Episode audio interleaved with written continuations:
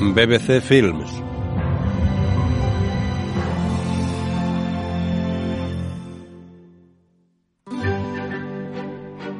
Entertainment One y BBC Films presentan una producción de Sonesta Films y Fable Pictures.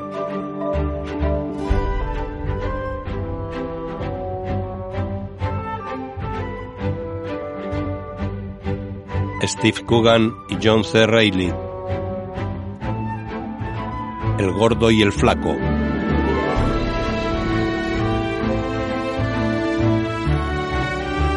En el verano de 1937, Stan Laurel y Oliver Hardy eran los actores cómicos más importantes de Hollywood. Sus películas, adoradas por el público y la crítica, se doblaban a múltiples idiomas y tenían millones de espectadores en todo el mundo. Habían alcanzado la cima. De día, en un camerino, Stan Laurel se quita la tapa del tacón de un zapato. Oliver Hardy fuma sentado a su lado. Culver City, California, 1937. Aquí no sabes quién apareció ayer. ¿Quién? Madeline. ¿Madeline fue a verte? Se presentó sin previo aviso. Hacía 15 años que no la veía y de repente la veo ahí, plantada en mi puerta, toda emperifollada. No me esperaba volver a ver esa imagen. ¿Y qué quería? 20 mil dólares. ¿20 mil dólares? 15 años de pensión alimenticia y yo, ¿pero qué pensión? Si cuando nos separamos te di todo el dinero que tenía y te quedaste con el coche. Ese fue el acuerdo, punto. Ni siquiera May me pidió eso. Y eso que quería que le pagara un chofer. Eso es porque han llenado la ciudad de carteles nuestros. Seguro que ha sido idea de algún abogado. Ya, pues en cualquier caso no los tengo. Myrtle me dejó tiritando cuando nos separamos. Se van. ¿Has estado en Tijuana?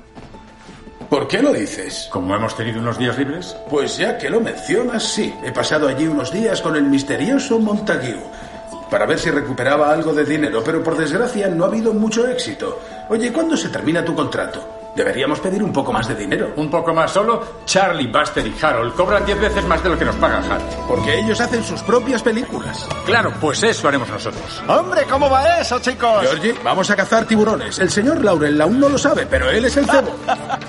¿Y cómo lo vamos a hacer? Tenemos un contrato, no podemos cambiar las condiciones. Bueno, nos mantenemos unidos. Renegociamos con Hal y le pedimos un porcentaje mayor. Si no sale bien, nos vamos y empezamos por nuestra cuenta. No sé yo. Me encantaría hacer nuestras propias películas, pero no me parece que sea el momento adecuado. Ahora mismo tengo un montón de gastos que me tienen ahogado. ¡Hola, Bale! ¡Hola, chicas! Chicos, os reclaman en plató. Ah, Barges, contigo quería hablar. Oye, dale esto a nuestro amigo. Dile que ha puesto por Bold Venture en la cuarta carrera de Santa Anita. A caballo ganador. Ahí va también tu propina. Date prisa, por favor, que está a punto de empezar. Vale, gracias, señor Hardy. Te recuperarás, Babe. Tú deja los caballos y no te cases otra vez. Ah, no te lo he dicho.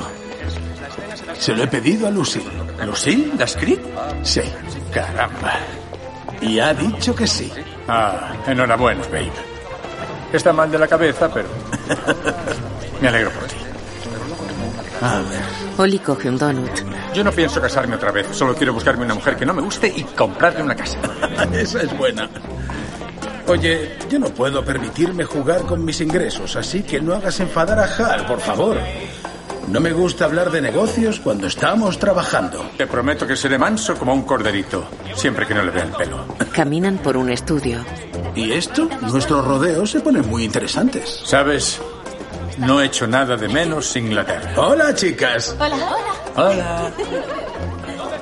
Ah, por cierto, he alquilado un velero para ir a Santa Catalina este sábado. ¿Te apuntas? Te- tengo que trabajar en los gags de la escena del bar. Ah, habrá un montón de chicas guapas. ¿Sí? Mirna Loy estará también a bordo, entre otras. Ah, no sé, a lo mejor me apunto. ¿Qué hacen aquí esos romanos? No sé, habrá rebajas en el foro. Pasan a un plató. Tienes chistes para todo, ¿eh? Eh, Lucille, ¿tienes tu guion del rodaje de hoy? Tenga, señor Hall. Un dulce para mi bombón. Gracias, Bale. Oli le dio el donut. Oye, no digamos nada de marcharnos. Solo queremos que nos dé un aumento. Hola, Jimmy. ¿Que os suba el sueldo? Ese se lo bajaría antes a todo Hollywood. Te lo dice un escocés. Salgo a fumar. Un hombre se acerca a Stan y Oli. Se acabó, Stan. Hemos terminado. Te va a caer encima la cláusula moral. Buenos días, Hal. Anoche hubo otra pelea en su casa. Un vecino vio a Ruthie meterle un calcetín en la boca y llamó a la policía. Se enteró de lo de veras. Ya, pues me ha costado 500 pavos que no salga en los periódicos y te los voy a descontar de tu paga. Firmaste en el contrato que no perjudicarías a Hal Roach Studios. Sí, y de perjudicar tú sabes mucho. ¿Qué tal tu amigo Mussolini, ese con el que ibas a hacer negocios antes de que empezase a bombardear a todos esos pobres de África? ¿Lo ves? Solo quiere discutir.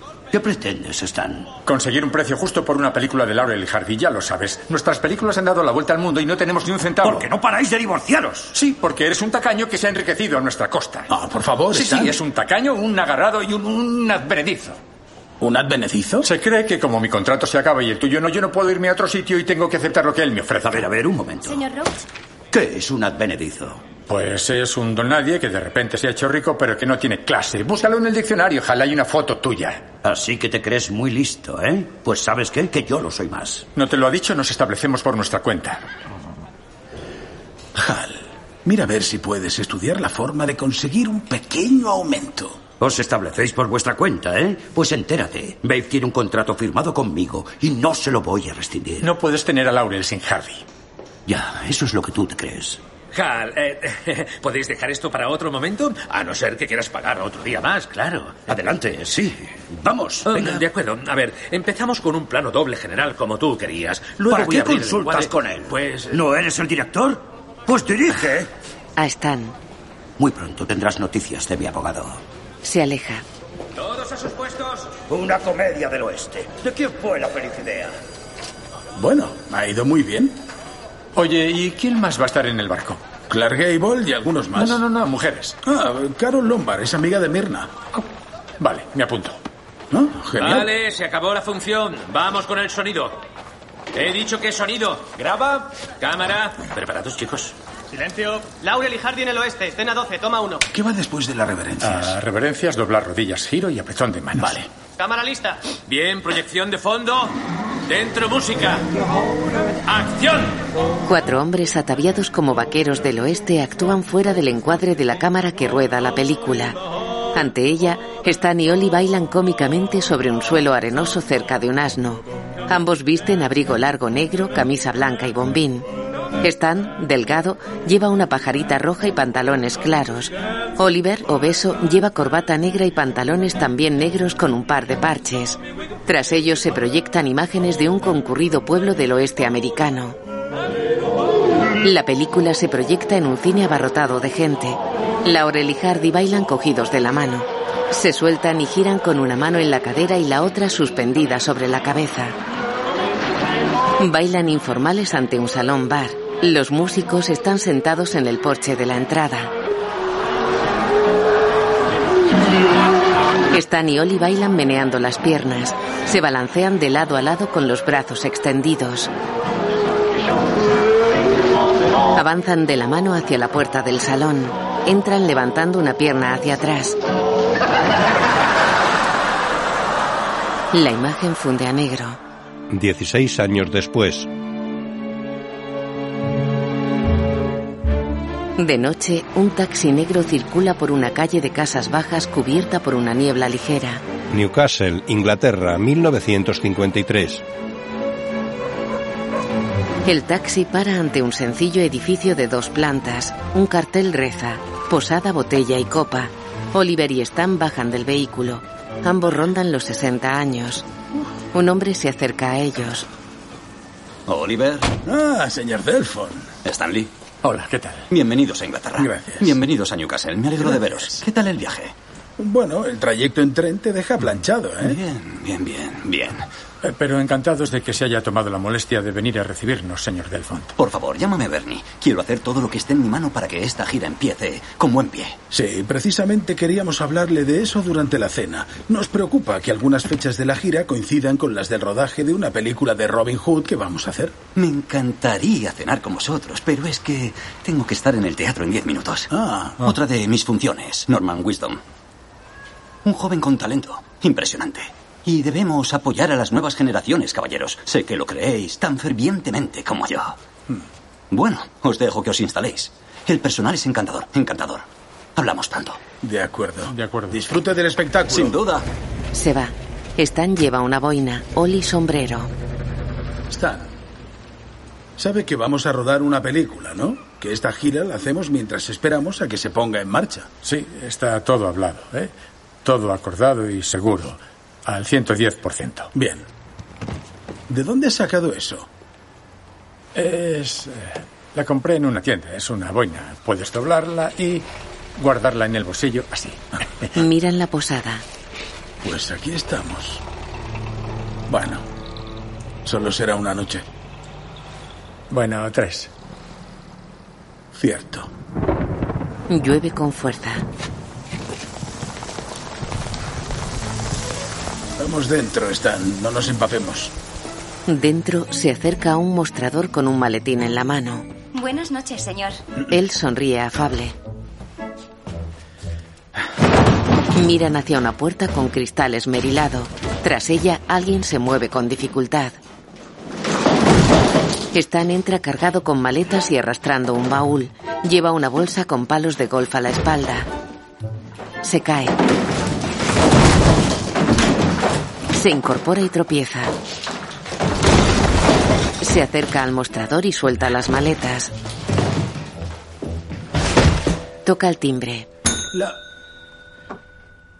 ¿Pero no ves que ya está aquí la recepcionista? No hace falta que toques el timbre. Stan lo toca de nuevo. Oli se lo quita. Se lo quitan el uno al otro.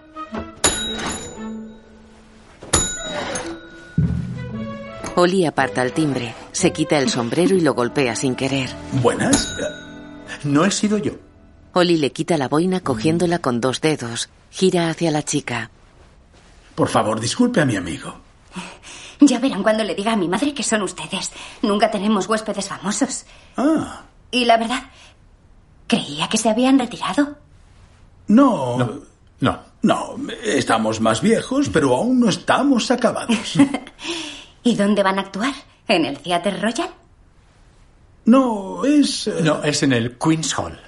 ¿El Queen's Hall? No puede ser.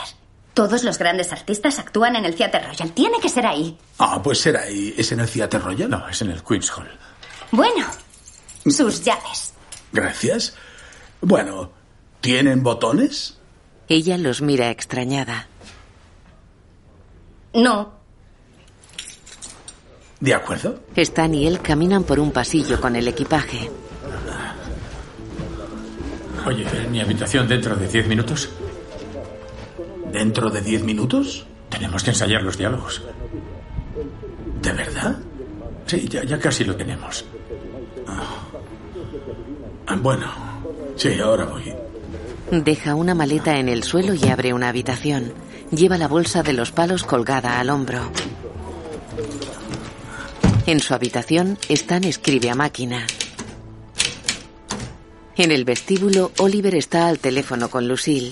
¿Y cómo es el hotel? Es como un castillo. Oh, qué maravilla. Todos están tan emocionados con nuestra vuelta a los escenarios que nos tratan a cuerpo de rey. Pues Ida y yo hemos recibido hoy los billetes, así que también estamos muy emocionadas. Sí, yo también. Bueno, ¿y qué tal con Stanley? Pues... Ya conoces a Stan. ¿Pero qué tal se porta contigo? Se porta bien. Es... Es complicado, pero nos estamos volviendo a conocer otra vez. Es... Está bien, todo va bien. Stan escribe en su habitación. Saca el papel de la máquina y lee. Lleva gafas y fuma un cigarrillo.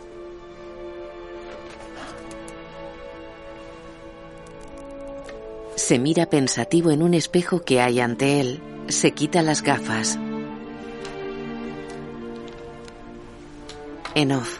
¿Seguro que Oliver quiere hacerlo, Stan? En un despacho de los estudios Fox, Stan, más joven, está reunido con dos hombres.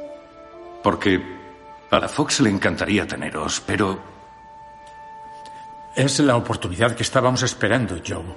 No, no entiendo por qué se retrasa tanto. Me prometió que había terminado con los estudios Hal Roach. Entre bastidores, Oliver mira tenso al frente y se pone un sombrero. Sale a un plató en el que está Hal. Babe, ¿dónde te habías metido? Ya me estaba empezando a preocupar. Pero bueno, ya estás aquí. Estáis aquí los dos. Lucille se acerca a Oli. Vamos allá. ¿Crees que va a salir bien? Solo es una película, babe. Señor Hardy, cuando le toque la rodilla con la maza, levantará la pata como si le comprobara los reflejos. De acuerdo, gracias. ¿Empezamos a rodar? Un actor delgado se da la vuelta. Cuando tú quieras, Oli. Va a salir genial. Hay un elefante en el decorado. Gracias, guapa. Tú y Harry vais a causar sensación. ¿Sonido? Graba. Bien, cámara. Graba. Claqueta. Zenobia, escena 21, toma 1. Y acción. En la Fox. ¿Por qué no va firmando, Stanley? Luego solo queda que firme Oliver cuando llegue. Es, es buena idea, ¿no, Joe? Le dan unos papeles. Firma sobre su nombre junto al espacio reservado para Oliver. En la actualidad baja la mirada ante el espejo. Llueve con fuerza. Oli está con él en la habitación. Oye, tenemos que conseguir que nos pongan en un hotel mejor cuando lleguen las chicas. ¿Has sabido algo de Muffin? Miffin. ¿Miffin? ¿De verdad se llama así? ¿Te ha dado ya el calendario de rodaje? Estoy esperando a que me llame. Oye, ¿qué te parece este título para la película? Hmm. Robin Hood. Robin en vez de Robin. Ya. Sí, me gusta. Eh, Estaba trabajando en esta escena. Eh, eh, Tú y yo nos colamos en el castillo para rescatar a Lady Marian, ¿vale? Y nos escondemos de los guardias detrás de una cortina. Ah, te, te- te lo enseño. Ah, tú eres el guardia y... ah, no, no mires. Se esconde. Vale. Venga. Ahora coges una espada e intentas clavármela a través de la cortina. Espera, voy a coger una espada. ¿Tú ves que me he escondido? Sí. ¿Ves que me asoman los pies e intentas darme en la cabeza? De mí no puedes esconderte. ¿eh? Da estocadas con una cuchara. ¿Y ahora qué? Ahora agarras las cortinas, las abres y... Está de rodillas con los zapatos delante de las piernas. ¿Es gracioso? De día, Laurel está en una cabina telefónica. ¿Por qué estáis en una posada? Deberían daros el mejor hotel. No estamos en condiciones de exigir, ¿sabes? Ya. ¿Y por qué no actuáis en West End? No, no, no, no. No me gusta ese Telfont. Ida, la gira la ha organizado él y, y tampoco es que nos lluevan las ofertas del cielo, ¿sabes? Y, también hay que pensar que tenemos la película. Sí, el teatro es un poco pequeño, pero así será más fácil vender todas las entradas. ¿Y qué tal con Oliver? ¿Está arrimando el hombro? Todo bien. Hola. Stanley. Hola. Hola, Ida. Stanley. Ah, menos mal. Creí que se había cortado. Oh, Cariño, no me quedan monedas, tengo que colgar. vale, cuelga tú primero. No, no, tú. Vale, a la de tres. Una, dos, tres. Te, quiero. Hola. Cuelga Moina.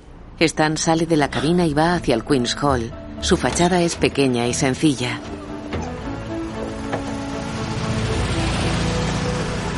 Dentro, en el escenario, se mira la suela de un zapato y comprueba los puños de la camisa. Lleva el pelo alborotado. Abre ligeramente el telón y mira el patio de butacas. Apenas hay gente. Con el telón abierto se acerca a Oli que está en una camilla con una pierna escayolada. Él lleva una bolsa de papel. Hola, Oli. No esperaba verte hoy aquí. Bueno, no tenía nada mejor que hacer, así que he venido a verte. Gracias. Stan rodea la camilla y le muestra la bolsa. ¿Qué traes ahí? Eh, Te traigo unos huevos duros y unas nueces. Ya sabes que no puedo comer ni huevos duros ni nueces. Si querías traer algo para mí, ¿por qué no has traído una caja de bombones? Bueno, porque no me has pagado la última que te traje. Huevos duros y nueces. Stan se sienta y golpea un huevo contra una mesilla. Lo aplasta suavemente haciéndolo rodar con la palma de la mano. Oli lo mira expectante.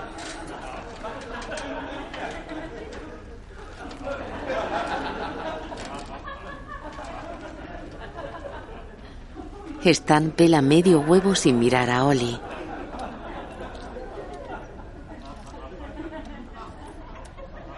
Lo muerde.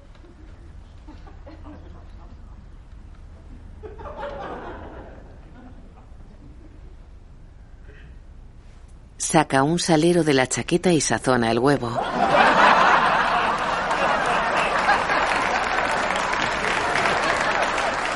Tras el telón bajado, Stan y Oli recogen sus bombines de un perchero. ¿Qué pasa ahí? ¿Por qué hay tantos asientos vacíos? ¿Qué tal la rodilla? Me duele. Se levanta el telón. Stan sale a escena. Oli lo agarra y lo adelanta. Stan le patea el trasero. Damas y caballeros, gracias a todos de corazón. Esperamos que se hayan divertido con nuestro espectáculo de hoy. Nosotros sí lo hemos hecho. Poca gente anoche. ¿Poca gente? Si hubiéramos invitado a todo el público a nuestro hotel, todavía habría quedado sitio de sobra. Oye, hay que evitar que venga Muffin hasta que no vendamos más localidades. No vaya a ser que se eche atrás con la película. Bueno, pues no lo invitaré hasta que lleguemos a Londres. Vale. ¿Lo tienes? Lo tengo. Suben una escalera. Bueno, ¿a qué hora sale el tren? A las ocho y cinco.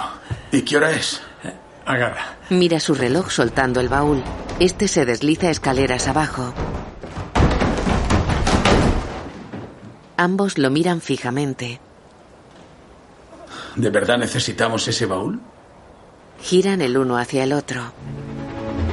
Un tren cruza un puente de piedra sobre un río. Atraviesa un paisaje de suave relieve cubierto de vegetación.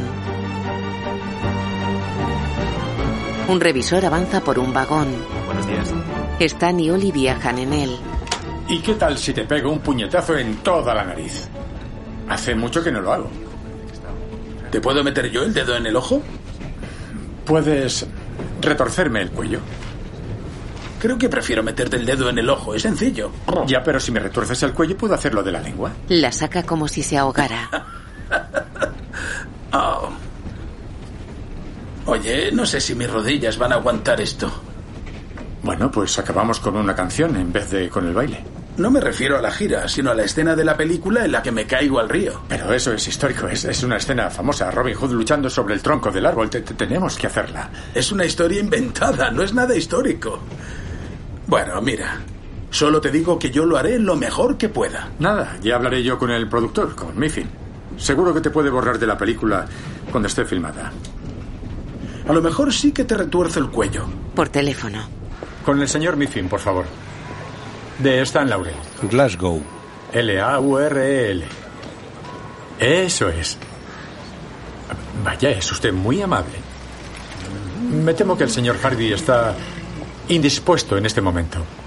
Trabaja en una fábrica de quesos suizos. Es el que pone los agujeros. Oli fuma junto a la cabina. Entonces, ¿el señor Miffin? Ah, sí, entiendo. Vaya, pues sí, sí que tiene reuniones. Es que tengo que confirmarle la fecha para que venga a ver nuestra función en Londres.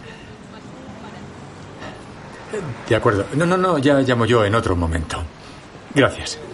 Sale. Va con Oli hacia el teatro Empire. ¿Cómo está Ida? Ah, muy bien, sí. Dice que tiene muchas ganas de volver a veros a ti y a Lucille. Muchas. Me alegro. Ah, te- tengo un regalo para ti. Una boina. ¡Anda! Toma, sujétame esto. Se quita el sombrero y se la pone. Luego en la taquilla del teatro. ¿Cómo me queda? Estupenda. Somos como dos gotas de agua. Solo queríamos saber quién interpreta a Laurel y Hardy. Ellos mismos. ¿Quién es? Laurel y Hardy, aquí en persona. Lo pone en el cartel que vienen en persona. Pero si hace años que no actúan. Que son ellos en persona. Buenas tardes, señores. Mira, mamá. Hola. Ah, señora, si va a comprar entradas, dígale que es amiga nuestra. Le cobrará más caro. Dos entradas en primera fila. De noche, Stan y Oli actúan ante el escaso público del teatro. Oli pone la voz y toca un ukelele mientras Stan baila desgarbado junto a él. Ambos visten chaqueta y falda escocesa. Bernie Delfon los mira resignado desde un palco. Stan da saltitos aleteando con los brazos.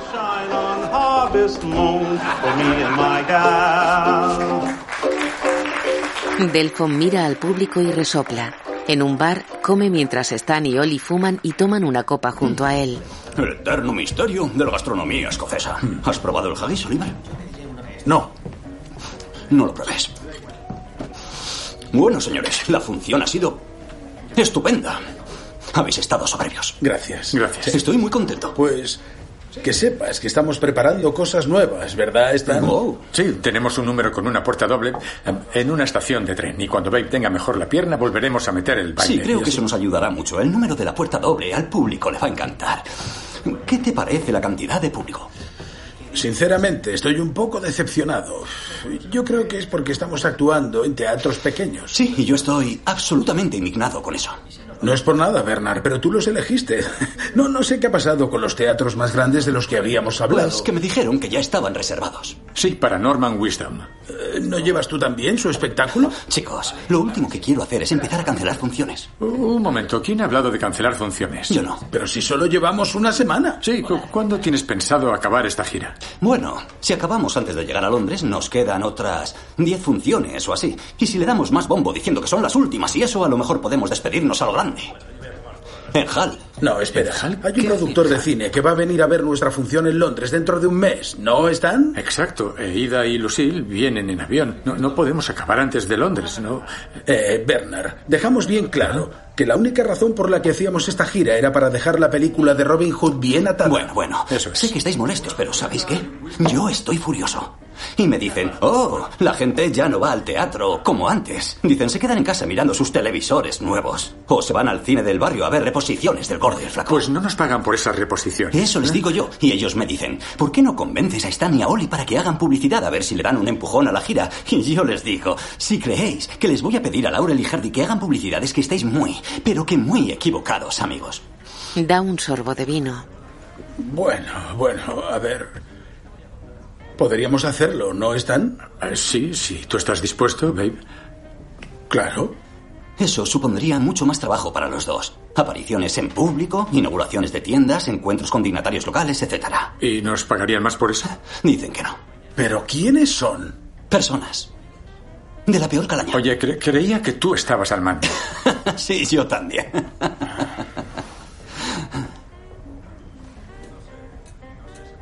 De acuerdo. Lo haremos. Estupendo. Ya le he dicho a la prensa y al noticiario que habrá un comité de bienvenida en Carlisle. Va a estar el alcalde. Está ansioso por veros. Es un gran admirador. Voy a hacer unas llamadas. Delicioso. En un sketch, Stan y Ollie se apartan el uno al otro mientras vigilan a unos escolares en un paso de cebra. No es extraño que dos humoristas aparezcan en público, pero cuando se trata de Laurel y Hardy puede haber complicaciones. Y es que hasta en una situación así siempre causan algún embrollo allá donde van. En un teatro, ambos se ponen los bombines. A Stan le queda grande y a Ollie pequeño. Los intercambian erróneamente y se los vuelven a poner. Se miran extrañados. Un tren cruza un puente mientras una línea se desplaza sobre un mapa. En un local de comida, Stan y Ollie posan para una foto sujetando cucuruchos de patatas fritas. En una barraca de feria, Ollie lanza una piedra contra unos objetivos. Falla. Stan lanza una piedra de gran tamaño y acierta. Ollie lo empuja. Les fotografían. Sobre el mapa aparecen carteles de teatros en varios puntos del Reino Unido. El público aplaude entusiasmado. En el sketch de los huevos cocidos, Stan mueve sin percatarse una cuerda que tiene enganchada en un brazo. El contrapeso que mantiene la pierna de Ollie elevada cae golpeando a este en la cabeza. ¿Qué te pasa? ¡Que me duele la cabeza! Avisaré al doctor. El contrapeso cae de nuevo. No avises al doctor. Tú alcánzame el vaso de agua. Baja la pierna. La cuerda mueve el brazo de Stan que le tira el agua a la cara. Sobre el mapa la línea se desplaza por toda Inglaterra. Se abre un telón. El decorado representa el andén de una estación de ferrocarril. Ollie está sentado en un banco ante un edificio con dos puertas, una a la derecha y otra a la izquierda. Mira contrariado su reloj y se levanta. Entra por la puerta derecha. Stan sale por la izquierda. Repara en dos maletas que hay sobre el banco. Mira extrañado alrededor y entra por la puerta derecha. Ollie sale airado por la izquierda. Entra por la derecha. Stan sale también por la derecha. Gesticula confuso. Entra por la izquierda.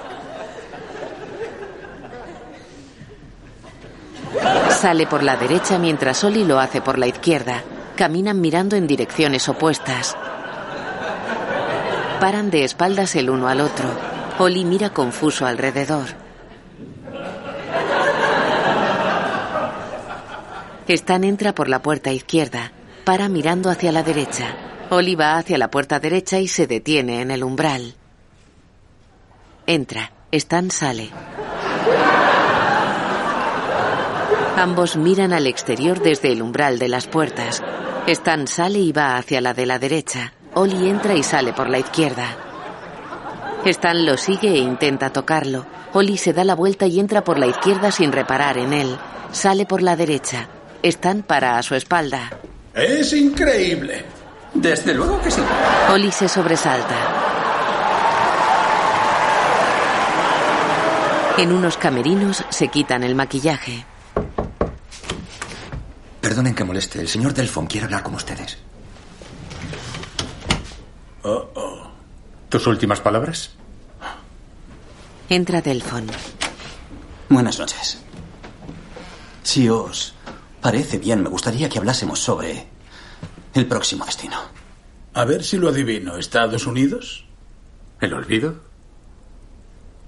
Lo de hoy ha sido pura magia. Brillante. Y las ventas han subido tanto en esta última semana gracias a vuestros esfuerzos que hemos agotado localidades en todas partes. ¿Y qué pasa con Londres? No solo vamos a ir a Londres. Hay tanta gente que quiere veros que he tenido que buscar un teatro más grande. Así que he reservado el Liceum dos semanas, garantizado. Se agotarán las entradas. Eso, eso son más de dos mil butacas. Pues sí. Toma. Estos momentos son los que me hacen amar esta industria. Una locura. Una maravillosa locura. Y no es por el dinero. No, no es por el dinero. Lo juro por... Bueno, por vuestra vida. ¿Os encontráis bien? Ese es bastante bueno. Sí, gracias. Pero déjanos los chistes a nosotros. De acuerdo. Ahora, en serio, ha sido una noche muy especial. Gracias, Bernie. Gracias. Delfon se va.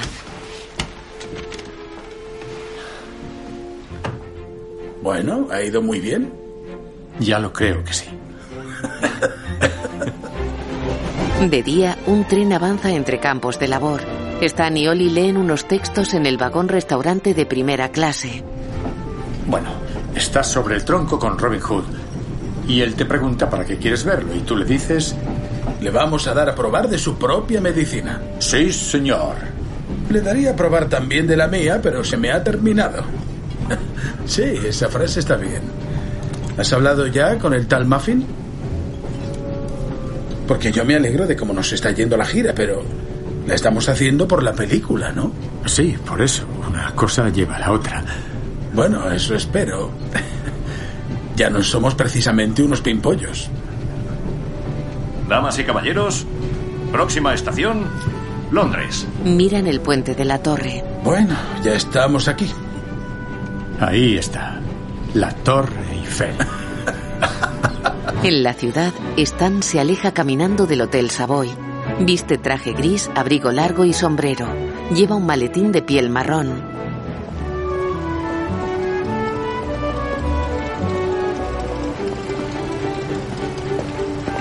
Avanza por una calle por la que pasan un par de autobuses rojos de dos pisos. Dobla una esquina y se acerca a un portal.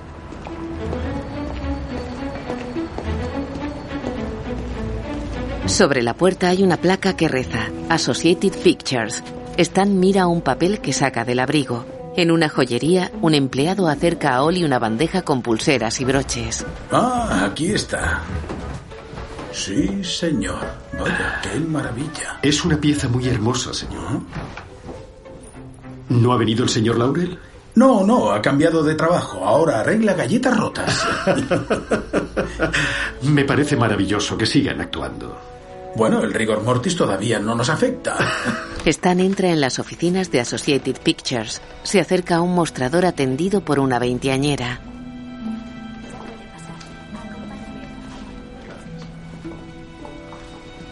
Buenos días. Ah, vengo a ver al señor Miffin. ¿Su nombre, por favor? Ah, el señor Laurel. ¿Tenía cita con él, señor Lauren? Ah, bueno, no, es que no coincidimos por teléfono, así que he pensado que si me pasaba sería más fácil. Es que ahora mismo no está. Bueno, puedo esperar. Ella lee una revista. Creo que era otra chica con la que he estado hablando por teléfono sobre esto. Eh, he hablado con ella varias veces. Se ha marchado. Entiendo. ¿Seguro que quiere esperar? Puede que tarde bastante. Bueno, ya que estoy aquí, espero. Pues siéntese ahí, señor Lauren. Laurel. Avisaré de que está usted aquí. Él se sienta en un banco frente al mostrador. Ella está al teléfono. Hay aquí un caballero. Dice que es el señor Lauren. Sonríe. De acuerdo. Cuelga. Stan baja la mirada. Holly sigue en la joyería. ¿Sabe? Ahora que veo las dos juntas, casi me gusta más esta. Es nuestra mejor pulsera. Mi mujer llega hoy de los Estados Unidos. Es un regalo para ella. 350 libras. Ah. Voy a comprobar una cosa, un momentito. Revisa su cartera. Ah, ya. Si puede ser, voy a pedirle que me la reserve. Me he equivocado y he traído otra cartera. Voy pitando al hotel y enseguida vuelvo aquí. Tout suite. Por supuesto. En Associated Pictures, Stan se quita el sombrero y se rasca cómicamente la cabeza. Se encoge de hombros mirando a la recepcionista. Ella le observa impasible. Él se pone el sombrero y lo hace saltar como si tuviese un resorte. Gesticula extrañado. La joven fuerza incómoda una sonrisa. Él se pone el sombrero con la cabeza junto al respaldo del banco. Se mete un dedo en la boca e hincha los mofletes como si soplara. La parte frontal del sombrero se eleva. La joven baja seria la mirada. En una cabina telefónica. Sí, Raymond. Oye, mira a ver si puedes hablar con tu contacto y, y hacerme una apuesta. A ver, te digo, Hometown Boy en Kempton a las dos y media, cinco a uno. Revisa la cartera. Em, pon 60 libras. 60 a caballo ganador. En Associated Pictures, Stan se inclina a su izquierda. Observa la puerta del despacho de Miffin. La joven lee la revista. Él va hacia el despacho. Oiga, ¿quería algo? Perdone, le he dicho que espere. Oiga, no puede entrar ahí. Señora Clark, el señor Lauren está en el despacho del señor Miffin. No hay nadie en el despacho. Entra una mujer. ¿Viene a ver al señor Miffin? Sí, eh, lo siento, es. Así es. Soy su directora de producción, Cynthia Clark. Hola, Cynthia. Ella le da reticente la mano. El, el señor Miffin sigue ocupado, pero acabo de hablar con él por teléfono y me ha pedido que le explique yo la situación. Dice que lo siente, pero que le ha sido imposible conseguir los fondos para poner en marcha la película. Entiendo. Dice que ya le dejó claro en el telegrama que le envió antes de que saliera de Estados Unidos que aún no contaba con toda la financiación. Ya, pero creí que a estas alturas ya lo habría resuelto. Me pide que le diga que ha hecho todo lo que estaba en su mano para sacar el proyecto adelante, pero que usted seguramente comprenderá que el mercado está muy complicado en este momento y que no ha sido posible. Sí, bueno. Gracias, gracias por atenderme. Se va. En la calle pasa de largo ante un cine.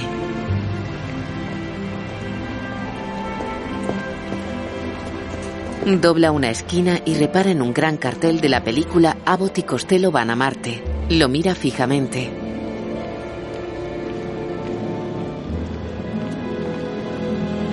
Queda pensativo con semblante triste. Se va. Oli se acerca a un puesto de prensa con un ramo de flores. El diario deportivo. El diario deportivo, por favor. Toma, gracias. El diario deportivo. Oli mira un ejemplar.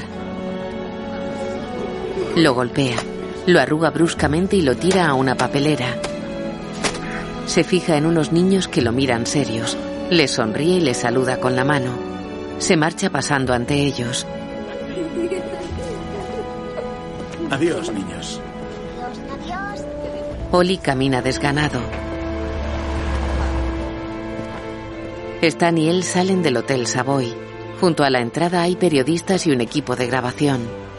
Oh, ¿Qué es todo esto? Aquí, señores. Hola, chicos. Buenas tardes, señor Hardy. Ha sido idea de Delfont. Dice que la llegada de las chicas es una buena excusa para obtener publicidad gratuita. Ah, Mm. Tengo muchísimas ganas de verlas. yo he estado contando los días. 46. Desde que llegamos aquí, 46 días. ¿46? ¿Quién cuenta hasta 46? La echaba de menos. Oye, yo estaba pensando que no tenemos que contarles a ellas todo lo que hemos estado haciendo, ¿no? No quiero hablar de las apariciones en público ni las copas. Ah, no, mejor no preocuparlas innecesariamente. Solo hablaremos de lo bien que va la gira y de la película.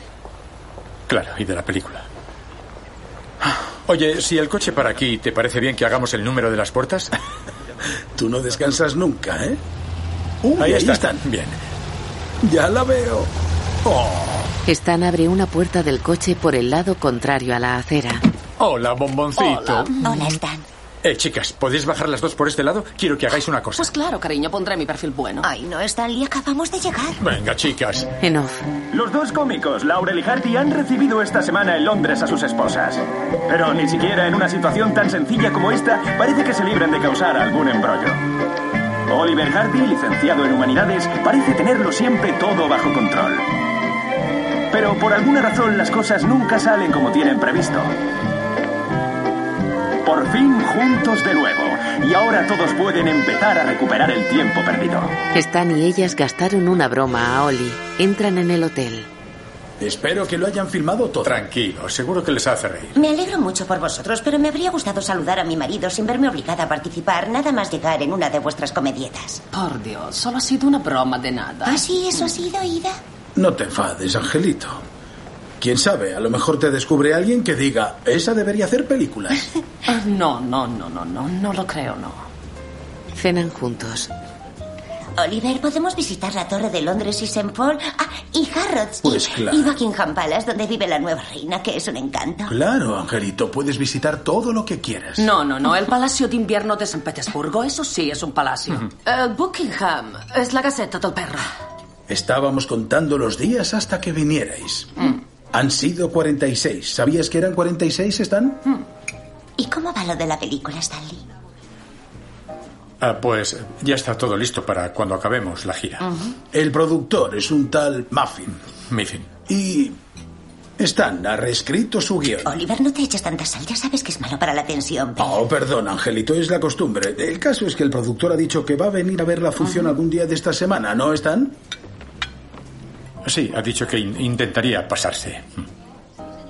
Stan me está cuidando fenomenal y se preocupa de que tu maridito se tome todas sus pastillas. ¿Se está tomando el azul, Stanley? Eh, Azul, yo, yo le estoy dando la verde. ¿Verde? Oh, Dios mío. Oliver, ¿eso qué es? Es una broma. Oye, pues a mí no me hace gracia. Yo era bailarina. ¿Sí? Bailo para Preston Sturges, bailo para Harold Lloyd. De verdad, Ida, nunca nos lo habías contado. Cuando me duele la rodilla, ¿qué hago? ¿Mm? Bailo más, ¿sí? Voy más rápido, salto más y el dolor se va. ¿Mm? Olvido el dolor, porque el dolor está en tu mente. No está en su mente, Ida, está en su rodilla. Y de ninguna manera vas a hacer una escena de esa película en la que te caes al río. Le he estado contando el guion. Oh, el director puede usar un doble. Eso le he dicho yo. Preston Sturges usa un doble. Ah, pues nada, que Babe se pase el día metido en el río y se coja una pulmonía. Vamos, hombre, Stanley, por favor. ¿Por qué dices Stanley? ¿Qué? ¿Qué? En fin, el espectáculo debe continuar. ¿Sí? Y no te preocupes por salto en río, es pan chupado. Está chupado. Sí, es pan comido. Es lo que he dicho. En una habitación. ¿Qué le ves a un gordo viejo como yo? Oigan, no le permito que hable así de mi marido. Están en la cama. Te quiero. Y no puedes impedírmelo. Bueno, pues de acuerdo. La besa en los labios y se tumba boca arriba. Ella apoya la cabeza sobre su pecho. ¿Cómo ha ido el viaje con Ida? Ya conoces a Ida. Agotador. Cuando se le mete algo en la cabeza no para de machacarlo una y otra vez y... Ay de ti, como se te ocurra criticar mínimamente a Stan. Menuda elementa es. Sí. ¿Te ha estado haciendo trabajar demasiado, Babe? No. A ver, es un poco más difícil de lo que yo había imaginado, pero El espectáculo debe continuar. En un bar del hotel, Stan se aleja de la barra y se sienta con Ida. Creo que ella lleva pantalones en casa de los Hardy, ¿no?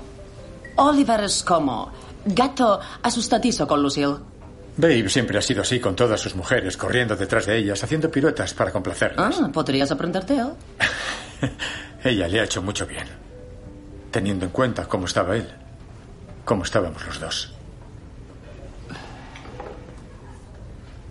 Pero ahora ya no bebemos ni fumamos y somos muy felices. Él debería agradecerte todo lo que haces por él. Hace mucho tiempo que podrías haberle dicho adiós a Oliver. Eso ya está pasado y no lo vamos a tocar. Le sirve un camarero. Gracias. Coge un vaso de whisky. ¿Estás loco? Que se lo lleve. No me lo voy a beber, solo quiero olerlo. No, es malo para diabetes. No. Se lo quita y lo bebe de un trago. Ya puedes beber. Él bebe de una taza. Mira serio a Ida. No quiero perderte, Stanley. Él deja la taza. Cierra los ojos poniéndole morritos. Ida sonríe y le da un beso en los labios. Y pensar que nadie sabe que en realidad eres un hombre. Al anochecer, un taxi para ante el Teatro Liceum. Un cartel en la fachada anuncia el espectáculo de Laurel y Hardy. Dentro, el aforo está completo. En el escenario, Stan y Oli observan tras el telón. Delphon va con Ida y Lucille a una tribuna. Si quiere, puedo conseguir entradas para ver a Norman Wisdom. Aún no sé quién es. Oh, uno de los genios cómicos de nuestra generación. Estupendo, hablaré con Oliver. Claro, es así de bajito, con gorro. No, no, no, no, no, no. No quiero sentarme a su lado. Hola. Buenas noches. Hola. Localidades agotadas. Fantástico. Ha sido un taquillado. ¿Qué? Que han vendido muchas entradas, Ida. Abajo, Oli palmea un hombro a Stan. Se levanta el telón. Ellos cruzan el escenario. Oli para en medio. Stan continúa y se va por el otro lado.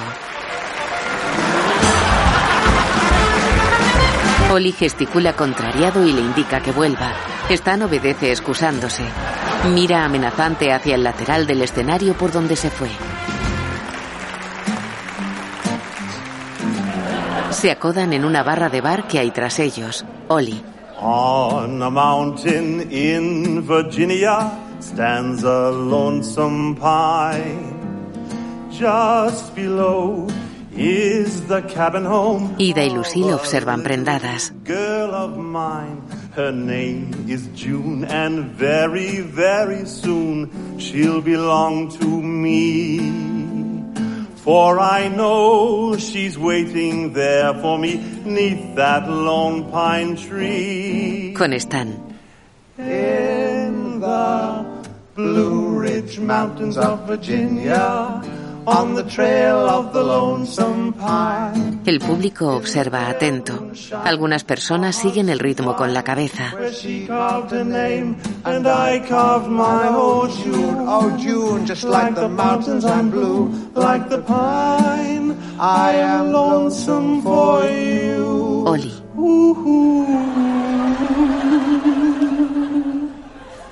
In the Mountains of Virginia, on the trail of the lonesome pine. Stan. In the Blue Ridge Mountains of Virginia, on the trail of the lonesome pine. Oli lo mira impaciente. Shine, our hearts entwine, where she carved her name, and I carved mine. Oh, June, just like the mountains are blue. Oli coge un mazo de madera. Golpea a Stan en la cabeza. Este continúa.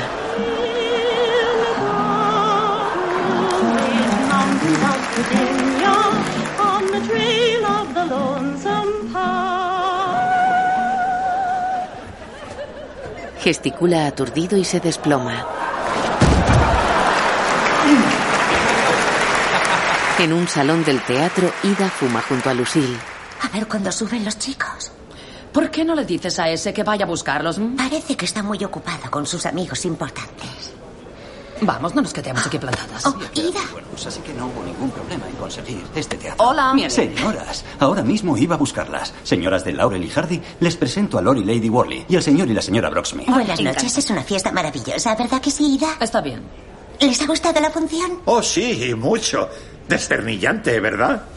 Bueno, el señor del fondo nos ha Yo dicho tuve que... muchas ofertas para actuar en teatros de Londres, pero Hollywood me llamó. Oh, así que usted también es actriz, ¿no? Bailarina más bien y con mucha tolerancia al dolor. Hice una película con Preston Sturges y em, Harold, Lloyd. No tenía tiempo para teatros de Londres. No, y seguro que los teatros de Londres se han tirado de los pelos todos estos años. Oh, sí. Sí. Ida se aleja.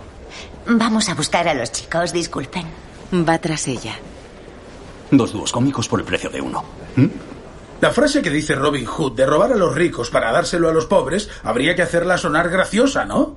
Babe, las chicas nos están esperando abajo. Delfon quiere presentarnos a un agente de la beneficencia. No, olvídate de eso ahora. No se van a mover de ahí. Tenemos que pulir esto un poco más. Oye, ¿cuándo viene Muffin a ver la función? No me lo ha dicho. Tenía que haber venido hoy. Estaba hasta los topes. ¿Ha sido un exitazo o no? sí. Vale, a, a ver qué te parece esto. ¿Qué tal si le decimos a Robin Hood, lo estás haciendo mal? Deberías robar a los pobres y dárselo No, a los es- ricos o algo no, así. hombre, eso Pues no. entonces, ¿qué? Ah, Vale, vale, está bien. Si se Eh, a ver qué tal esto. a lo A ver qué tal mejor- esto. Te doy un golpecito en el hombro y digo... ah, Oli, tengo una idea. ¿Qué te parece si damos dinero a los pobres, pero robándoselo a los pobres y así nos ahorramos el intermediario? Eso es, eso es. Ya está. Robar a los ricos para dárselo a los pobres. ¿A quién se le habrá ocurrido esa idea tan ridícula? Bueno, es el comunismo. Stanley Oliver no se va a caer al río. En el guion pone que me caigo al río, así que lo tengo que hacer. Oliver. Es histórico, ¿a que sí están? Sí, así es. Qué faena tener que ver a esa gente. Yo solo quiero darme un baño. Yo también quiero que te lo des. Ah, ya estáis aquí. Damas y caballeros, el señor Stan Laurel y el señor Oliver Hardy. Les ofrecen una copa. Ida se la quita. No. ¿Quieres? No, yo no quiero, gracias, no. Me pasa una cosa muy curiosa. Cuanto más bebo yo, más se emborracha ella. Anda, relájate, Angelito. Eso, relájate. La película puede ser un gran salto para los chicos. Oh, por favor, un gran salto. Oliver tiene 61 años, ha hecho 150 películas, Ida. ¿Me puedes explicar cómo es que a falta de unas semanas para empezar a rodar esa película, Stanley, todavía no hay ninguna fecha confirmada? A mí me parece una situación de lo más absurda. Por muy absurda que sea la situación, no es culpa de Stanley. Ah, Cariño, por favor, estamos aquí para pasárnoslo bien. Eh, pues ¿de quién es la culpa, Ida? ¿Qué estás insinuando? Déjalo, por no, no, no, no, no, no. Quiero saber esta gira disparatada que, seamos claros, la hacen por el dinero que tiene que ver con Oliver. Pues que Oliver hizo película de elefante. ¿Cómo? Caballeros, os presento a dos grandes admiradores vuestros, Lord Angus y Lady Mary Worley. Señoras, qué mal anfitrión soy. Vamos a probar los manjares del buffet. A mi esposa le encantan sus películas. Yo las he visto menos. Me acuerdo de una con un piano que ustedes lo subían por unas escaleras. ¿Tú has visto esa? No. Ah, pues es muy buena. Empujaban un piano hasta arriba de unas escaleras que eran muy largas. ¿m? Y cuando consiguen llegar hasta arriba del todo, el muy puñetero se cae por todas las escaleras abajo. Y ustedes tienen que empujarlo otra vez hasta arriba. Lo sé, estaba allí. ¿Y adivinas qué? Que el piano se les vuelve a caer otra vez. Sí, eso es lo que pasó. ¿Y el piano se estropeó? Era de atrezo. No, era- ¿Nos disculpan un momento, por favor? Oh. So- solo un momento. Se alejan. Qué insoportable. Sí. ¿Qué es eso que ha dicho Ida de la película del elefante? No seguirá resentido por eso, ¿no? Solo era bueno. A veces me gusta desahogarme, pero Ida no, no sabía lo que decía. ¿Tú crees que todo esto es culpa mía? Porque hace 16 años yo hice una película con otra persona. ¿Es eso lo que crees? Tú ya no estabas. Dejaste el estudio. Me despidieron.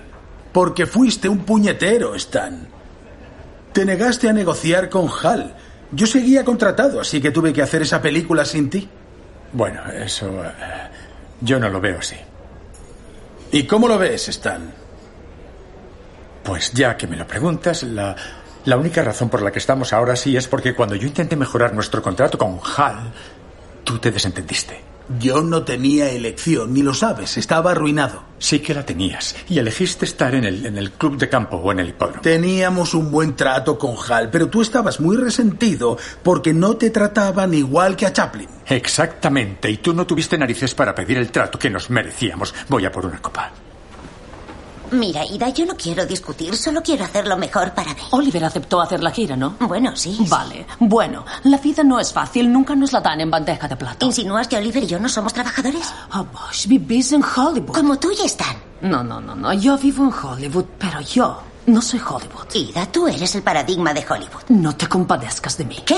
Oh, He trabajado toda mi vida para llegar donde estoy. yo también tenía un trabajo. Mm, ya, como script, pues vaya. ¿Y tú cuántas películas has hecho últimamente? No. Sí. Si me estás acusando de querer llevarme bien con la gente, entonces soy culpable. Soy actor y me gusta caer bien a la gente. Quiero que me den trabajo. Claro, y por eso nunca dices ni mu. Todo el mundo quiere a Babe. Vamos a pasarlo bien con Babe. Y mientras, yo dejándome los ojos en la sala de montaje. Pero porque tú querías. A ti te importaban esas cosas, a mí no. Está claro que no. Si no, no te habrías ido a trabajar con otro. Eh, Estuve días sin dormir cuando me dijeron lo que hiciste. Yo tampoco pude dormir cuando lo hice. Pero aún así lo hiciste. Me traicionaste. Traicionaste nuestra amistad. ¿Amistad? Somos amigos porque Hal Roach nos juntó. Y la única razón por la que seguimos juntos era porque el público quería. Yo tengo amigos de verdad.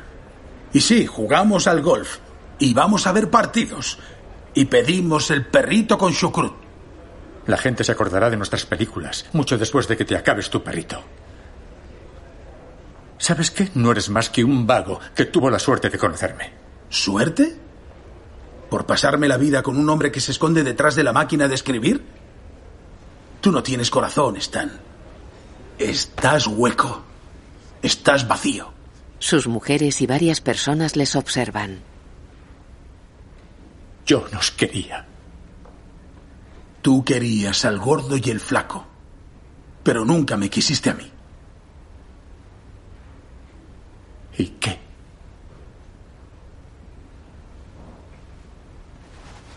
Oli le lanza la boina al pecho y se aleja. Stan le tira un trozo de pan a la cabeza. Oli gira serio hacia él. Stan lo mira expectante. Lucille se acerca a su marido. Se va con él. Ida acaricia un hombro a Stan. ¡Bravo! ¿Era una broma? En su habitación, Oli se sienta cansado en un sofá. Se suelta la corbata y saca unas pastillas. Lucille se sienta a su lado con un vaso de agua. ¿Qué le vas a decir? Nada. No hay nada que decir. Oliver, yo iría hasta el fin del mundo contigo. Haría lo que fuera por ti, pero no pienso quedarme cruzada de brazos viendo cómo esta vida que llevas te lleva a la tumba. Ya está, ya lo he dicho. Lo siento, pero es verdad. ¿Sabes qué? Tienes toda la razón. En cuanto acabemos con este espectáculo, se acabó. Me separo de él. De una vez por todas. Se le humedecen los ojos. Cariño. Ella se recuesta sobre su pecho.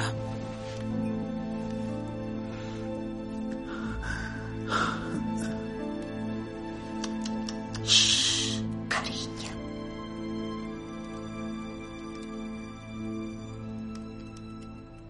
De día, Stan se acerca a la recepción del hotel. Buenos días. Ya está su taxi fuera, señor Laurel. ¿No habrá visto usted al señor Hardy? Se ha ido hará unos 15 minutos, señor. Gracias. Va hacia la entrada. En una playa, un grupo actúa en un club llamado El Lido. Una pancarta sobre el escenario reza: Concurso de bellezas en bañador, juzgado en persona por Laurel y Hardy. Stan entra en una cafetería del club. Se acerca a una mesa a la que está sentado Oli. Son los únicos clientes. Buenos días. Se sienta al otro lado de la mesa. Oli se recoloca serio dándole parcialmente la espalda. Llega una mujer. Bienvenidos a Worthing, señores. ¿Quieren tomar algo? Si no es molestia, yo me tomaría un té, por favor. Claro que sí. Ya voy yo. Prefiero que el mío me lo ponga usted si no le importa. Por supuesto. Gracias. ¿Cómo lo toma? Con leche y cuatro azucarillos. Ella mira expectante a Oli. Con leche y cuatro azucarillos, por favor. Claro. Stan vuelve a la mesa con una taza. Bebe. Oli gesticula digno. La mujer le trae su té. Gracias, muy amable. Es increíble el éxito que siguen teniendo ustedes dos. Con el mismo repertorio de siempre. Luego ellos esperan junto al escenario. Gracias. Gracias. Ah, oye, quería contarte una cosa que me ha contado uno sobre los, los huevos, que ya sé que te gustan mucho. Dice que les dan unos polvos como complemento al racionamiento del gobierno, un paquete al mes. Equivale a una docena de huevos. No saben muy bien, pero se puede hacer tortilla con ellos. Eso me ha dicho. Stan, no quiero hablar contigo. Pues yo tampoco quiero hablar contigo. Y olvida lo que acabo de decir porque no lo voy a repetir. Deja ya las gracias. Ah, mira que eres. Y ahora, para coronar a la ganadora del concurso de bellezas en bañador, el señor Lauren y el señor Hardy. Stan sube al escenario. Oli cierra los ojos aturdido. Gracias, a que son, a que son preciosas. Señoras y señores, el señor Hardy y yo queremos darles las gracias por la cálida bienvenida que nos han dado todos aquí en, en Worthing, nuestro pueblo costero favorito. Oli se enjuga el sudor de la cara con un pañuelo. Y ah, bueno, eh, supongo que ya lo único que queda es ponerle esta hermosa diadema a la bella ganadora. Oye, deja de fruncir el ceño y ven aquí. Y la ganadora... Oli se desploma. Stan corre hacia él. Babe, te- babe, babe, ¿qué te pasa? ¿Estás bien? ¿Qué te pasa? ¿Qué te pasa? ¿Quién ha apagado las luces? Ah, Dime algo. En el hotel. Disculpe, señora. Oli va apoyado en él. Caminan por un pasillo. Esto es ridículo. Aquí, la 430. ¿Lucille? Yo tengo la llave, por aquí. Le, le ha dado un mareo. Oh, Dios mío, ¿qué ha pasado? Que íbamos a subir al escenario y ha dicho que se encontraba mal y se ha desplomado. Desplomado no, hay que llamar a un médico ahora mismo. No llames a un médico. Lo he traído aquí ¿Y inmediatamente. por qué no lo has llevado al hospital? ¿Tú has visto cómo está? Lo he intentado. Sí, hola, soy la señora Hardy de la 430. Necesito urgentemente que venga un médico a ver a mi marido, por favor.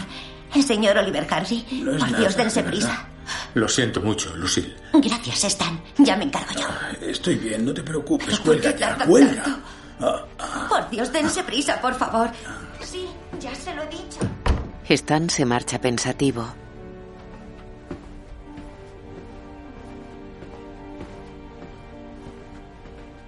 En la cafetería del hotel desayuna con Delphon. Lucille no deja que nadie se le acerque. ¿Y no cabe esperar que vuelva pronto a actuar? No, no lo creo. Ah, qué lástima. Ha habido mucha venta anticipada de entradas. Todo el mundo quiere veros. Tenéis mucho éxito. No es culpa de Babe haber enfermado. Claro que no. Claro que no. Stanley, tengo entendido que antes de trabajar con Oliver, tuviste otros compañeros. Bueno, sí, cuando hacía vodevil trabajé con muchos compañeros distintos. En...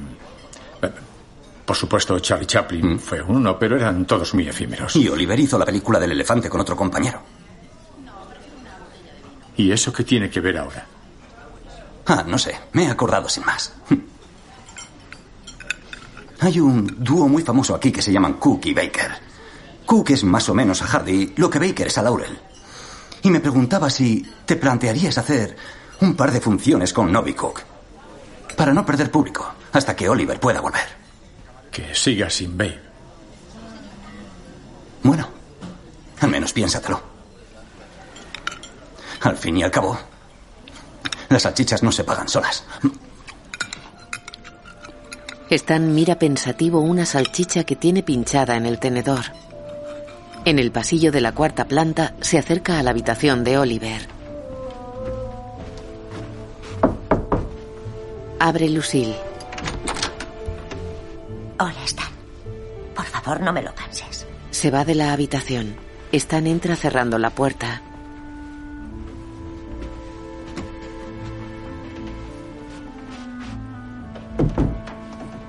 Se asoma al dormitorio. Oliver lee en la cama. Hola, Oli. No esperaba verte hoy aquí. Stan se sienta en una silla que hay junto a la cama. Te he traído algo. Saca algo envuelto en un pañuelo. ¿Huevos? Los he puesto yo. He tenido que bajar a la cocina a preguntar si le sobraba alguno. Tres chelines me ha costado cada uno. Gracias, Stan. ¿Puedo comerme uno ahora? Claro. Se los acerca y se queda de pie. Oye, Lucille no tenía por qué haberse ido. Podría haberse quedado un rato. La, la discusión de la otra noche fue una estupidez. No era nada importante. No fue nada. Eh, babe, que quería hablar contigo. Me voy a retirar. Los médicos me han dicho que no puedo seguir con la gira y le he prometido a Lucille que no seguiré. Así que me retiro, Stan. Se lo he prometido a Lucille y ya está. Lo siento. Nunca debí dejar que hiciéramos la gira. No, yo no me arrepiento de nada. Y tú tampoco deberías arrepentirte. ¿Y no puedes descansar hasta recuperarte y luego volvemos a empezar? Dicen que mi corazón no lo aguantaría. Así que me vuelvo a casa tan pronto como consigamos los pasajes. Stan se sienta de nuevo.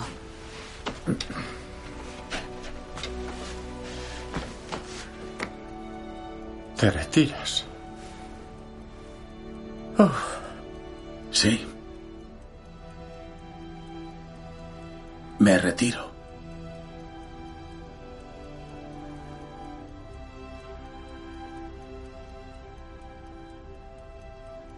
¿Y tú en qué has estado trabajando? ¿Qué? ¿Que ¿En qué escenas nuevas de la película has estado trabajando? Ah, en ninguna. Llevo dos días sin verte. ¿Y pretendes que me crea que en ese tiempo no has producido material nuevo? Bueno. Pues venga, hombre, cuéntamelo. Pues se me ha ocurrido una idea para una escena romántica en la que tú estás añorando a Lady Marian, pero ella se ha refugiado en su castillo con el sheriff de Nottingham. Ya. Entonces se oye una música de violines tristísima y tú empiezas a llorar, no puedes parar y... eh, Claro, tú lloras a moco tendido, te caen las lágrimas por las mejillas, pero yo no estoy nada triste. Yo, yo no sé qué hacer. Y, y de repente ah, ah, pienso, ah, ya sé, ah, y cojo una maceta con una planta y te la pongo debajo y así, así por lo menos se aprovechan las lágrimas para regar la planta. Pero entonces la planta empieza a crecer como loca, ¿no? Les diré a los de utilería que me pongan algo para llorar como si fueran cascadas. Eso. Va a ser la monda. Es, es genial, Stan. Va a ser genial. Bebe agua. ¿Me haces un favor? ¿Me puedes tapar con la concha? Es que no consigo entrar en calor. Stan le arropa. Madre mía, tienes las manos heladas. Sí. Espera. Se sienta en la cama a su lado y pone una mano sobre una de él. ¿Mejor? Sí.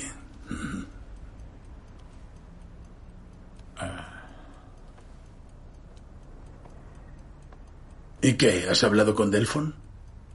He hablado con él esta mañana. ¿Y qué te ha dicho? Pues no sabía que te ibas a retirar, claro, pero me ha preguntado si, como estabas enfermo, me importaría seguir haciendo la función con otra persona. ¿Quién? Un humorista inglés que se llama Novi Cook. Suena bastante bien. Es lo mejor, Stan. Puede que sí. Bueno, pues está decidido. Yo me retiro y tú vas a seguir con un compañero nuevo. Hmm. Sí. Eso es. Ambos miran al frente.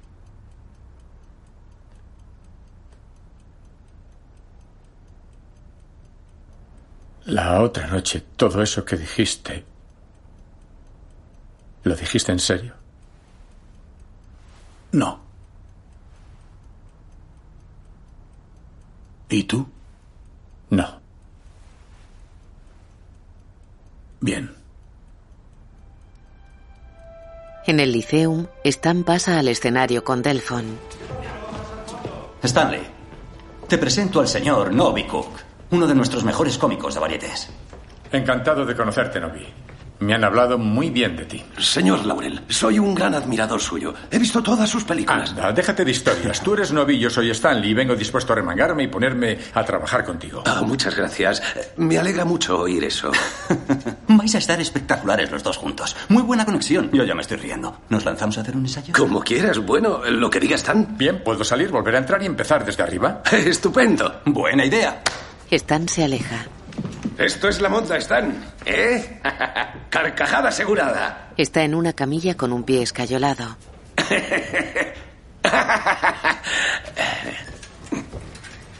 Se acomoda. ¿Qué traes ahí? ¿Huevos duros y nueces? ¿Huevos duros y nueces? No seas tonto. ¿Cómo se te ocurre? Yo no puedo comer eso. Muy bien. Y entra Stanley. Stan niega y entra. En el hotel. ¿No estás mucho mejor así, Babe? Sin ninguna preocupación. Luego en off. Solos tú y yo aquí tranquilos. He hablado hoy con mi madre y te manda besos. Y decidme, ¿qué ha hecho Robin Hood para irritaros de ese modo? Bueno, hemos oído que roba a los pobres para dárselo a los ricos. ¿No es cierto, Stanley?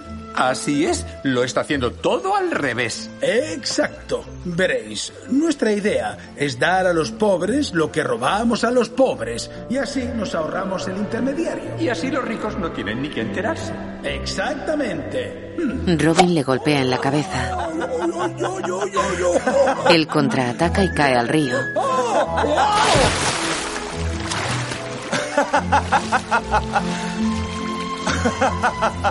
Oli escupe agua.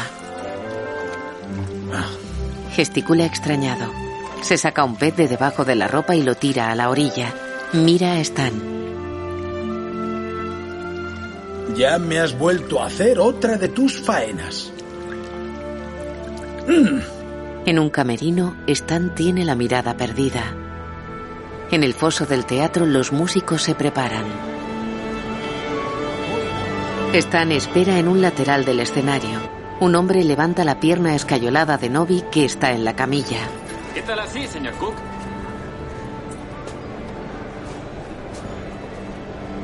Stan abre ligeramente el telón y observa el patio de butacas lleno de gente. Se aparta y se pone un bombín.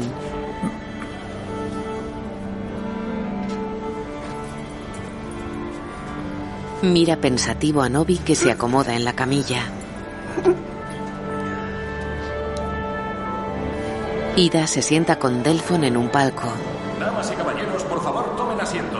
La función de esta noche con el señor Stan Laurel y el señor Novi Cook está a punto de comenzar. Laurel y Cook. Qué emocionante. Ella se enciende un pitillo.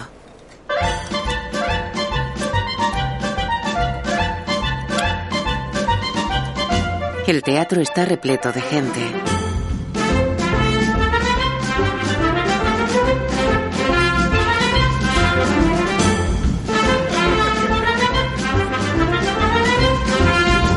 El director de la orquesta mira extrañado el telón que permanece bajado.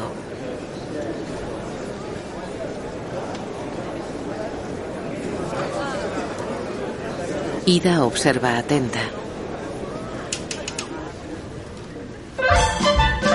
Un hombre baja por el patio de butacas.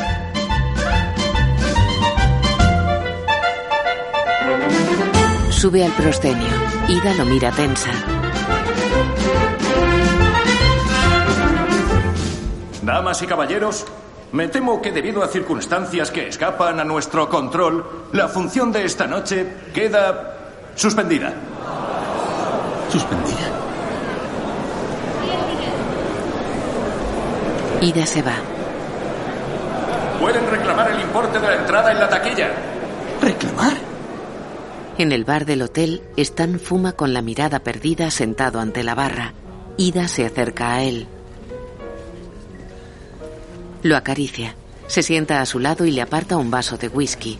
Lo mira expectante.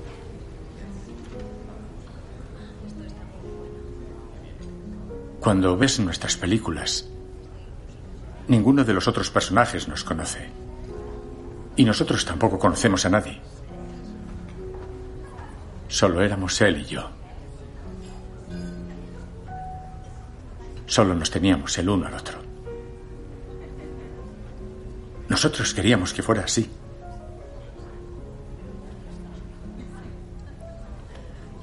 Yo le quiero, Ida. Ella asiente comprensiva. Volvemos a casa.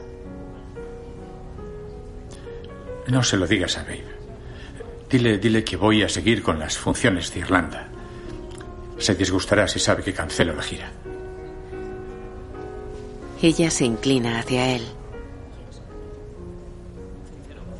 De día en la habitación de Oli. El médico dice que estarás bien para viajar mañana, así que maravilloso. Voy a bajar a ver si tenemos correo y luego se van a pasar los Laurel para despedirse antes de irse a Irlanda. De verdad, espero que hoy no llueva. Cuando se levanta el viento, el frío te cala hasta los huesos. Besa a Oli que está en batín en el sofá. No tardo, babe. Date prisa. Sí. Se va. Él la sigue con la mirada. Queda pensativo. En off. Señor Hardy, creo que hoy ha tenido un pequeño infarto.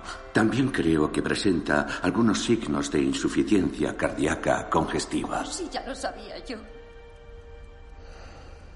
Es increíble el éxito que siguen teniendo ustedes dos. Me parece maravilloso que sigan actuando. A mi familia le encantan sus películas. Le recomiendo que vuelva a casa lo antes posible y se ponga en manos de un Ya especialista. verán cuando le diga a mi madre que son ustedes. A mi esposa le encantan sus películas. De ninguna manera puede volver a subirse al escenario en este estado. Sentado en la cama, Oli se quita las gafas ante el doctor. En la actualidad, Lucille entra en la habitación. Uno de los botones del hotel, Raymond creo que se llama, dice que te diga que tiene un buen soplo para ti sobre un caballo.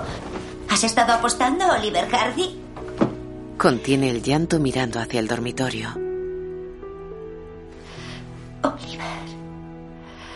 El batín y el pijama de Oli están sobre la cama. En la habitación de Stan. Cariño, ¿tienes dinero para el botones? Sí. Abre tú, yo voy a empolvarme la nariz. Y dale solo cinco chelines, no más. Stan apaga un cigarrillo y va hacia la puerta. Me han dicho que no te dé más que un par de... Mira sorprendido a Oli. No te irás a ir, ¿eh, Stan? Nos quedan funciones por hacer. Stan asiente y sonríe.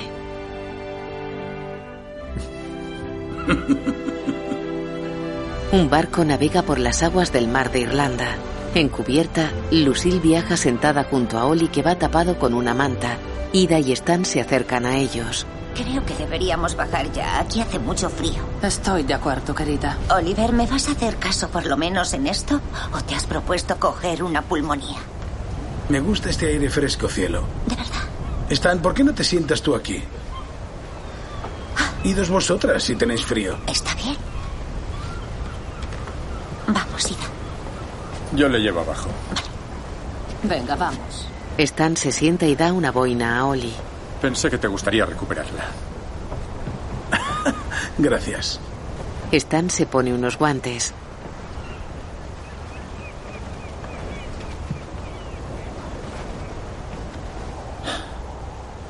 Te he mentido, babe. ¿A qué te refieres? No hay película. Miffin me dijo hace dos semanas que no había salido adelante. Parece que la gente ya no quiere ir a ver las películas del gordo y el flaco. Y si te lo hubiera dicho entonces, a lo mejor podríamos haber acabado antes la gira y no te habrías puesto enfermo. Oli gira hacia él. ¿Ya sabías hace dos semanas que no había película? Sí, y me he estado sintiendo fatal por ello. Están. Yo lo sabía. ¿Lo sabías? Pues claro. ¿Y por qué no me dijiste que lo sabías? Porque creía que ya sabías que lo sabía. ¿Y cómo iba yo a saber que tú sabías que yo lo sabía? ¿Cuál sería aquí mi frase? Ah, pues ahora sé que lo sabías, pero yo creía que sabías que yo lo sabía y solo fingías no saber que yo lo sabía. Gracias. Oye, y si los dos lo sabíamos, ¿por qué hemos seguido ensayando la película? ¿Y qué vamos a hacer si no? Stan sonríe triste. Le palmea una mano.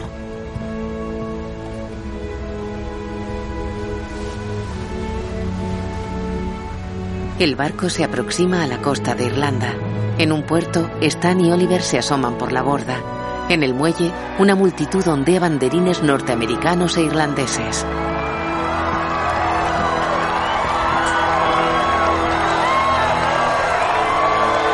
Ellos saludan.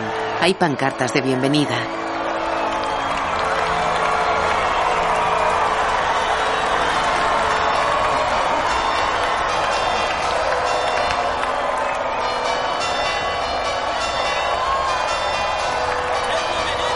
Ellos bajan del barco. Los siguen Ida y Lucille.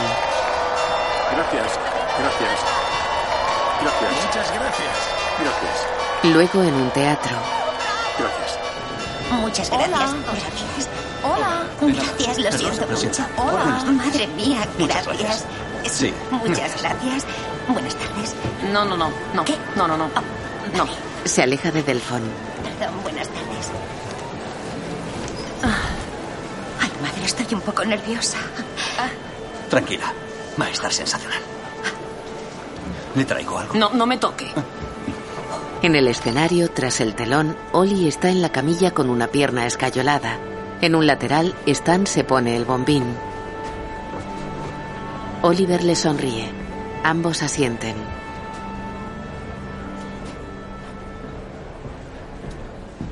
Stan observa a Oli.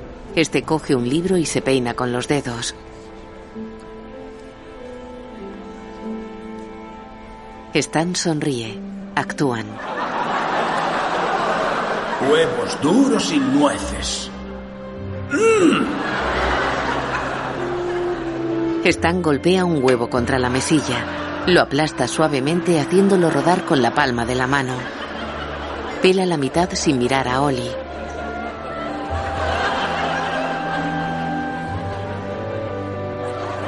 Se lo come y se chupa los dedos. Oli gesticula incrédulo.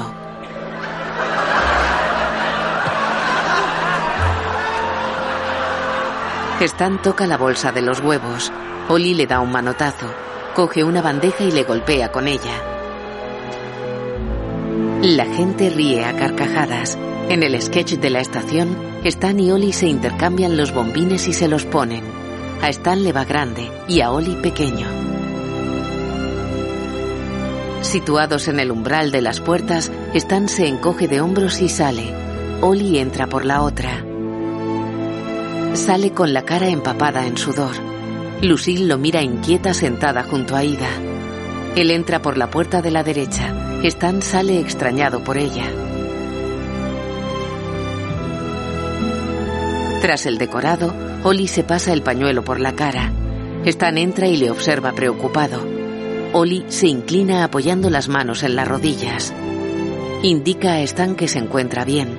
Este hace una cuenta atrás con los dedos y salen cada uno por una puerta. Giran de espaldas el uno al otro.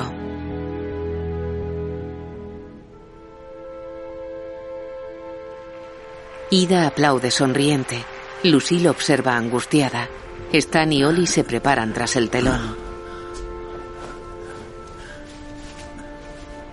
Pareces cansado, babe. Muy cansado. ¿Por qué no salimos, nos saltamos la canción, nos despedimos y terminamos? Estoy bien. Se ponen los bombines. Oli tiene la cara sudorosa.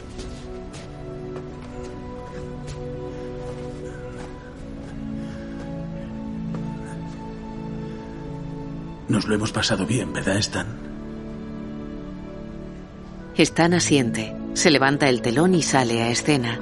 Oli tira de él hacia atrás. Permanecen ocultos al público en un lateral. Nos voy a echar de menos. Y tú también. Oli sale a escena. Stan lo sigue y le da una patada en el trasero.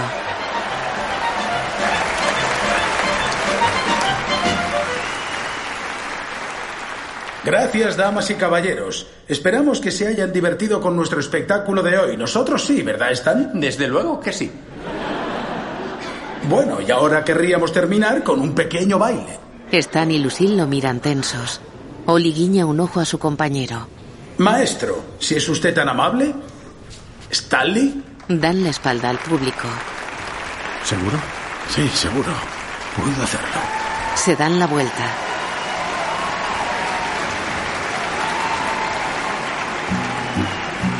Oli se ajusta el bombín con dos dedos. Ida coge una mano a Lucille. Esta la mira extrañada. Ambas sonríen. Stan y Oli pisan rítmicamente el suelo. Primero con el pie derecho, luego con el izquierdo.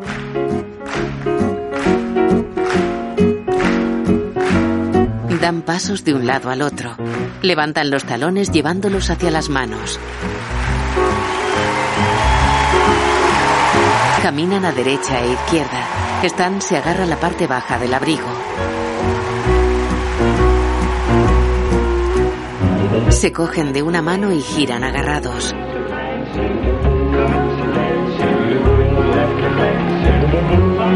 Se sueltan y van dando saltitos de un lado a otro. Se cogen de una mano poniéndose la otra a la espalda el uno al otro. Caminan hacia el proscenio. Dan la vuelta y van hacia el fondo. Vuelven al centro. Se ponen uno junto a otro y giran saltando con una mano por encima de la cabeza.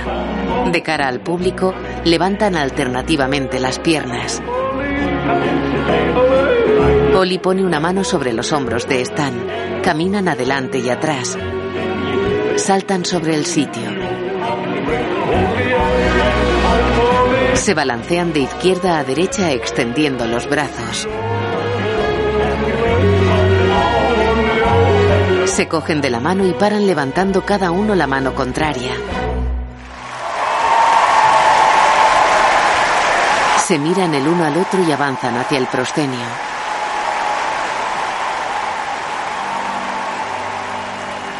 Se inclinan ante el público.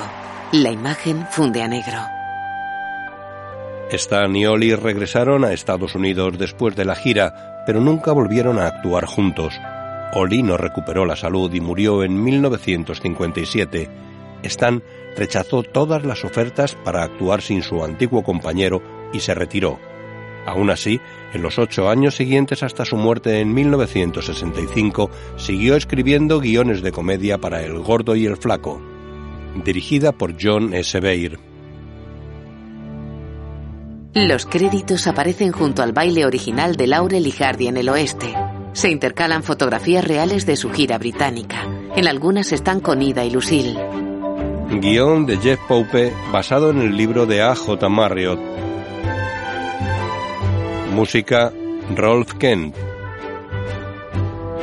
Director de fotografía Lori Rose. Stan Laurel, Steve Coogan. Oliver Hardy, John C. Reilly. Lucille Hardy, Shirley Henderson. Ida Kitaeva Laurel, Nina Arianda. Bernard Delfon, Rufus Jones. Hal Roach, Danny Houston. James Horn, Joseph Valderrama. Novi Cook, John Henshaw.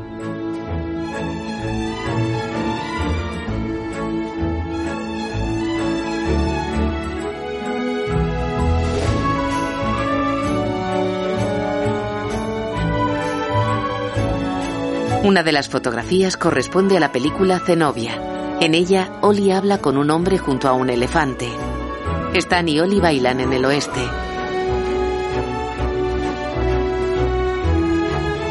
En una fotografía posan con Ida y Lucille en la cubierta de un barco. En la película del oeste bailan informales ante el salón bar. Menean las piernas y se balancean de lado a lado con los brazos extendidos.